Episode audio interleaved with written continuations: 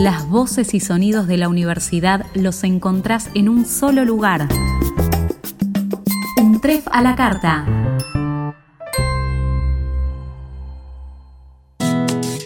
Ideas, conocimientos y personas son los pilares fundamentales de una institución académica. Los invitamos a conocer las pequeñas historias que hacen grande a la universidad. Bienvenidos a Comunidad, la parte del todo.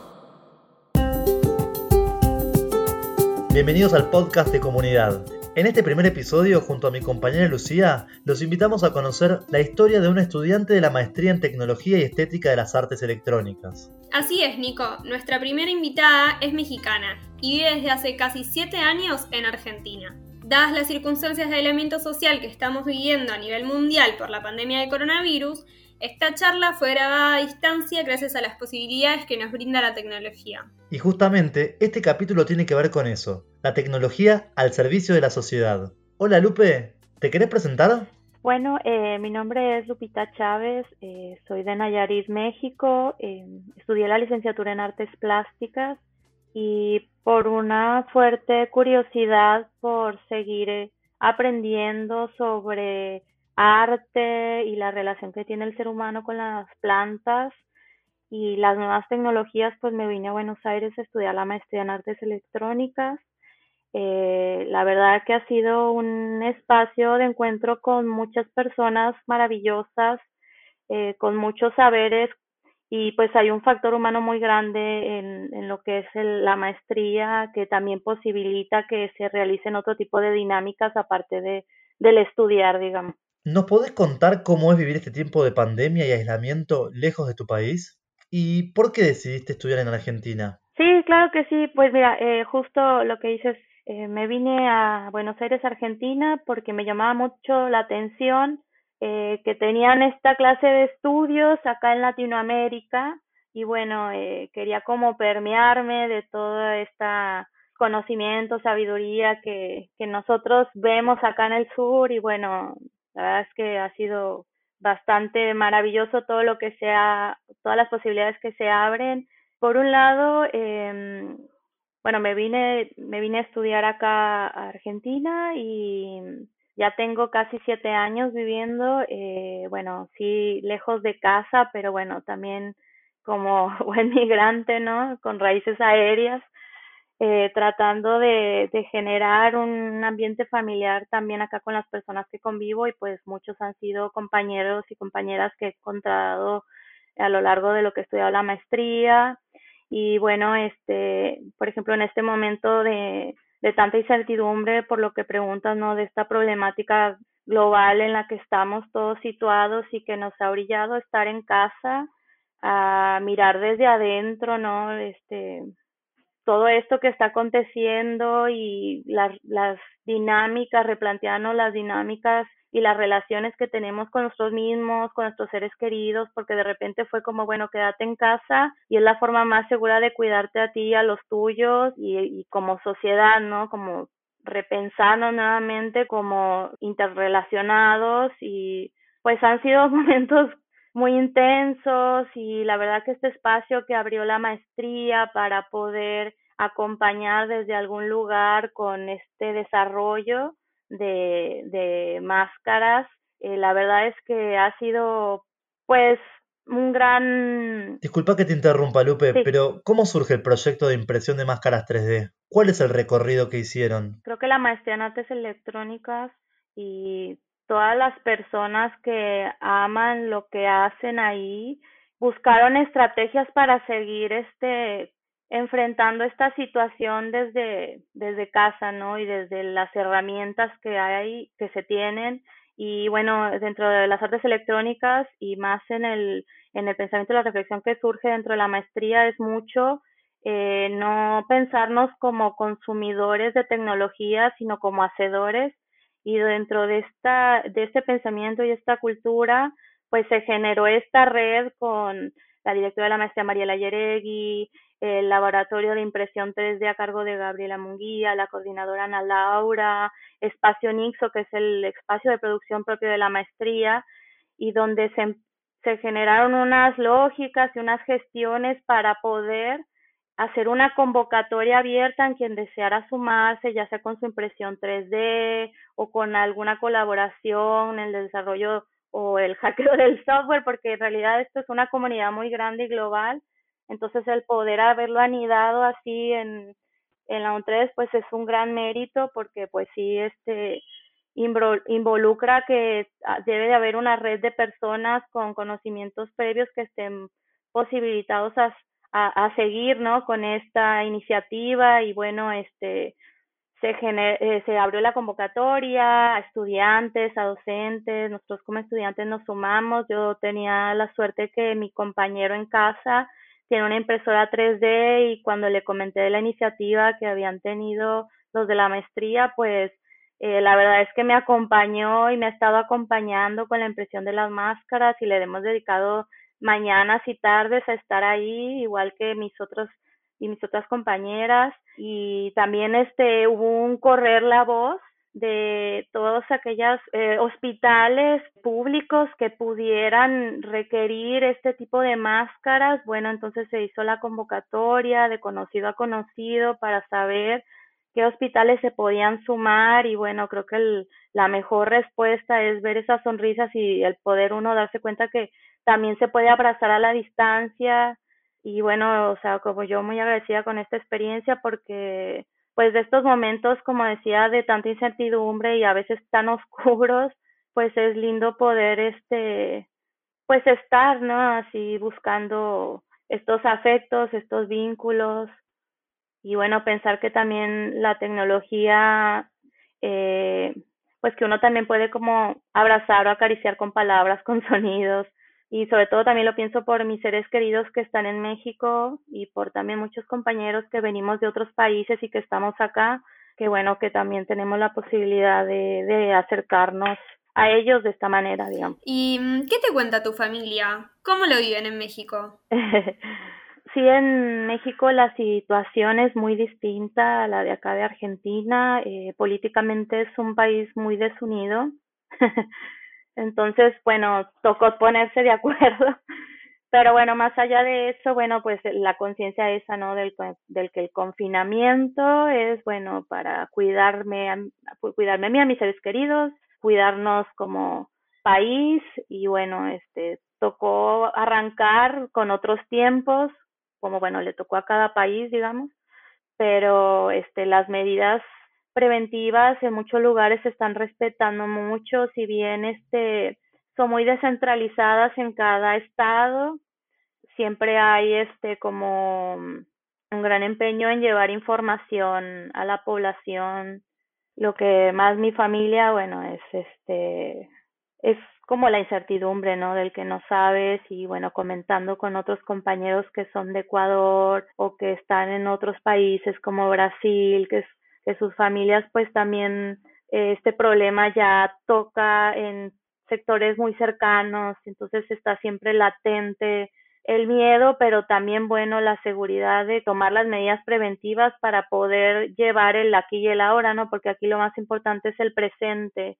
Eh, si uno se centra en el presente, pues vas llevando las acciones día a día, pero si estás anticipándote, pues te haces mucha rabia porque son momentos muy difíciles. Lupe, y mm, volviendo a, la Argentina, este proyecto que surge por una iniciativa de, la maestría, comentame cómo es el proceso de producción hasta que llega a las manos del médico este, este, esta máscara. Eh, pues mira, por lo que me preguntas de, de todo este proceso de, de colaboraciones, está Espacio Nixo que nuclea, digamos, este, la parte de recepción, y entrega de máscaras la universidad a partir de la gestión de la directora Mariela Yeregui, bueno, se pudo acceder al filamento, que sí es un material pues de alto costo, digamos. También en algunos momentos se arma un grupo de estudiantes para poder donar filamento, también incluso como un gesto. Estuvo también la posibilidad de, de las personas que se pudieron sumar con sus máquinas para poder trabajar las máscaras. Entonces, hay un cuidado en el manejo de distribución de las máscaras, de quién lleva el filamento eh, a las casas y después como este, este filamento transformado en máscara regresa a este espacio nixo que es el lugar que se nuclean las máscaras como ya había mencionado, para, para ser empaquetadas, organizadas, con las debidas normas de, de higiene y sanidad a los hospitales y una vez que son entregadas, este, recibimos pues las fotografías, los comentarios, las sonrisas y todo esto, bueno, es una, una red de dinámicas, digamos, bien pensadas, el espacio que nuclea, los que ayudan a distribuir los filamentos para que lleguen a las casas donde están las impresoras imprimiendo todo el tiempo y luego cómo regresan otra vez a este espacio que es espacio Nixo y bueno, el financiamiento también, que es súper importante para poder desarrollar estas actividades. En resumen, cada integrante de la maestría, que puede ser desde estudiantes hasta docentes, ponen su herramienta de trabajo, que es la impresora 3D, y a partir de la donación de filamento, que es el material que se usa para fundir, se ponen a desarrollar las máscaras. Así es, qué bueno que lo mencionas ahora y lo recapitulo también.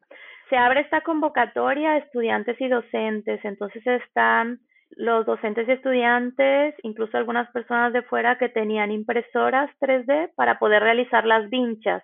Pero está este lugar que se llama Espacio Nexo, que es el laboratorio de producción de la maestría, que centraliza las vinchas para poder construir las máscaras, porque este laboratorio tiene cuenta con, aparte de una impresora 3D, pues tiene cortadora láser, entonces con el subsidio de la universidad, digamos, de que se pudo comprar los filamentos y los acetatos se pudieron reconstruir todas estas máscaras porque en realidad es la vincha y aparte es el acetato, viene todo en conjunto y después se distribuyen a, los hospitales. Para quien no sabe, ¿puedes explicar qué es el acetato? Sí, claro. El acetato es un plástico que de hecho se pensó mucho eh, con los coordinadores este, que estuvieron organizando esta parte, pensaron mucho qué tipo de plástico era el idóneo y cubría con las normas de sanidad, digamos, para que los médicos las puedan usar en los hospitales que no fuera un plástico poroso y que fuera un plástico que los asegurara, digamos, lo más posible. Entonces el acetato eh, va encastrado en las vinchas impresas en 3D. Se buscó que también el plástico de impresión 3D fuera un plástico que, que fuera acorde también a los a las vinchas que se han, estado han estado ya desarrollando en otros países en torno a la emergencia, ¿no? O sea que sí se hizo un estudio y una investigación muy profunda eh, con toda la red de hacedores de impresión 3D para poder desarrollar estas vinchas y estas máscaras con los materiales y el y la forma de obtenerlos eh, de la manera más accesible que bueno por ahora se ha logrado. Te otra pregunta. ¿Cuántas personas están participando de este proyecto? Este primer nodo, digamos, de que somos 11, entre la directora de la maestría, Mariela Yeregui, y los docentes, digamos, algunos estudiantes, como de mi parte, pues soy un estudiante todavía. Y bueno, este también hay otro grupo, digamos, de estudiantes que se suman al armado de las máscaras pidiendo un permiso previo y tomando obviamente las medidas de seguridad que corresponden. ¿Y si alguien quisiera ayudarlos, cómo debería ser? Si alguien quisiera ayudar, tendría que mandar un mail a la coordinación de la maestría de artes electrónicas, que es coordinacionmae.un3.edu.ar. Se pueden comunicar con Ana Laura Cantera y con Mariela Yeregui y bueno, directamente eh, ellos, ellas van a responder sobre todo eh, si conocen algún hospital público que requiera de estos insumos o bueno, siempre abierta a la donación de algún o a la colaboración con alguna máquina que tengan en casa o así. Y me gustaría que nos hables también de Malapraxis y 31 Colores, dos proyectos en los que participás que vinculan a la universidad con el territorio. Sí, la universidad tiene estos programas, como tú mencionas, que por ejemplo es Malapraxis, que es una plataforma, es una plataforma experimental transdisciplinaria de arte, ciencia y tecnología, no en el contexto educativo, pero que siempre está basada en el vínculo y en el trabajo en contextos de secundario donde se prioriza los saberes previos de los estudiantes y donde, como dice la coordinadora, es como una especie de, virus que trata como de, de codificar como estas estructuras tan verticales que a veces tiene el sistema educativo. Entonces, a partir del conocimiento transdisciplinario y el rescate de estas singularidades de los estudiantes y sus saberes previos, bueno, se trata de llegar a una práctica más horizontal. Eh, ese sería por el lado de Malapraxis y por el lado de 31 colores es un proyecto muy, muy rico en todos los sentidos. Es un proyecto con varios compañeros. Tenemos a Marlene Velasco, Mariana Lombard, Sebastián Pasquel, que son estudiantes, artistas de la maestría en artes electrónica, que hacemos un intercambio con las tejedoras del barrio 31, donde, bueno, también a partir de las charlas, el círculo de palabra, pues se van generando estos intercambios de los lugares de procedencia, de las formas de vida y a la vez se va como desdibujando esta línea entre arte y vida y se van construyendo a partir de electrotextiles y tecnologías aplicadas a soportes blandos, pues este registro de, encuentros, ¿no? Este, y de intercambios. También, por ejemplo, eh, las señoras tejedoras han ido al, al Museo Montrés a dar talleres también de, de bordado, de tejido, de electrotextil y bueno, también es una forma de resignificar este los procesos migratorios y bueno, para lo que en algún momento tuvo la historia el museo, estuvo, en algún momento, perdón, de la historia del museo, digamos. ¿Cómo afectó a tu arte y tu trabajo la situación que estamos viviendo? ¿Y cómo te imaginas después que pase todo esto? Post pandemia me refiero. Ay, qué pregunta tan difícil. Creo que con esta situación que estamos viviendo desde lo global, pero también desde el interior de nuestras casas, pues nos ha transformado a todos y como que nos ha tocado replantearnos otras dinámicas para seguir haciendo arte e intercambios, ¿no? Que es lo más importante. Y bueno, eh, aprovechando la conexión a Internet, la conectividad, para poder generar otro tipo de propuestas con los medios que se posibilitan, ¿no? Y bueno, cuestionándonos justamente esto de la de la inmunidad, ¿no? Y que la inmunidad no sea aislamiento, sino que sea un lugar de resistencia para seguir siendo solidarios y bueno, para replantearnos y seguirnos haciendo preguntas del que vendrá, porque la verdad es que si me preguntas, no, no sé cómo me veo a futuro, solo sé que bueno, este, seguramente esto va a ser una huella muy grande que como es un tiempo de replantearse todas las dinámicas que generamos individual y colectivamente, considero que el puntapié para el mañana pues va a ser seguir fortaleciendo eso, ¿no? El vínculo, los encuentros, el rescate de los saberes de cada uno, la empatía y bueno, todo lo que nos ha puesto en juego también esta situación de hoy, porque pues está muy difícil. Sí, tal cual, tal cual, pero ¿rescatás algo de esta cuarentena, de esta situación así posapocalíptica que estamos viviendo? Rescato mucho eh, el poder de la intención, de la intención de las personas y el poder eh, cuestionarse los modos de vida que estamos llevando como seres humanos y cómo podemos generar pues para futuros momentos estrategias más solidarias, no solo con nosotros mismos, sino también eh, con las otras especies, con la naturaleza misma, ¿no? Que a veces se cree tan lejana cuando somos parte de la misma. Algo que nos dicen últimamente, en, sobre todo en los medios, ¿no? Como la naturaleza, vos que sobre todo eh, en tus proyectos vinculás mucho la cuestión de la naturaleza, ¿no? Esto de que la naturaleza parece como si retomara lo que es suyo, ¿no? ¿Te trae algún tipo de reflexión esto? Como seres humanos estamos en este estado de confinamiento, viviendo esta situación muy profundamente, que también por momentos es alegre y por momentos es dolorosa, pero también nos está abriendo los ojos para hacer un, un alto o poner atención en lo que sucede alrededor de nosotros, ¿no?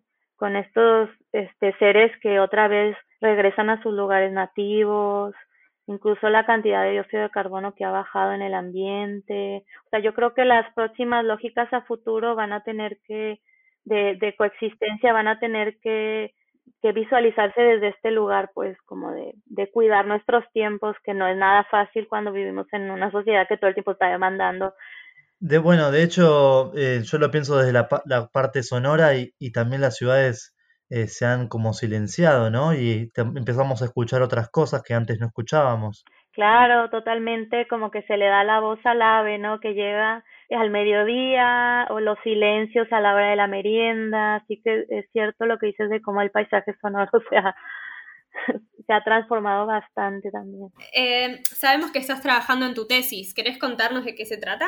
Eh, mi, el tema de mi tesis está muy enfocado a la naturaleza y la relación que tenemos con la naturaleza como seres humanos, no viéndola como algo ajeno, sino como parte de nosotros mismos y cómo recuperar estos saberes ancestrales y saberes también este tecnológicos para poder este llevar como dinámicas más armónicas. Está muy inspirado en los trabajos que he hecho individual y colectivamente. Por ejemplo, eh, soy integrante del colectivo Electrobiota con mi compañera Gabriela Munguía, que es como mi hermana, mexicana también. Y bueno, este, juntas hemos desarrollado esta experiencia en torno a los diálogos interespecies, a partir de, estos cruces transdisciplinarios de arte, ciencia y tecnología y bueno, este también a partir de estos proyectos que se han abierto y que pues me han invitado a participar y que obviamente pues también me han transformado. Lupe, muchas gracias por tu tiempo, por compartirnos también las experiencias en las que estás trabajando con la maestría en artes electrónicas y por ser parte del primer episodio de Comunidad. Gracias Lupe, saludos. Pues muchas gracias Lucía, Nicolás, este, por este encuentro. La verdad que fue muy cálido. Eh, lo más hermoso de todo es que nos llevamos una sonrisa desde, desde la computadora a nuestra casa. Una sonrisa al corazón, así que gracias.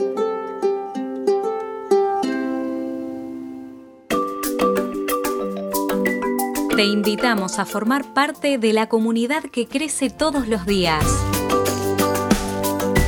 En los próximos episodios, seguí conociendo las voces y testimonios que forman parte de nuestra universidad.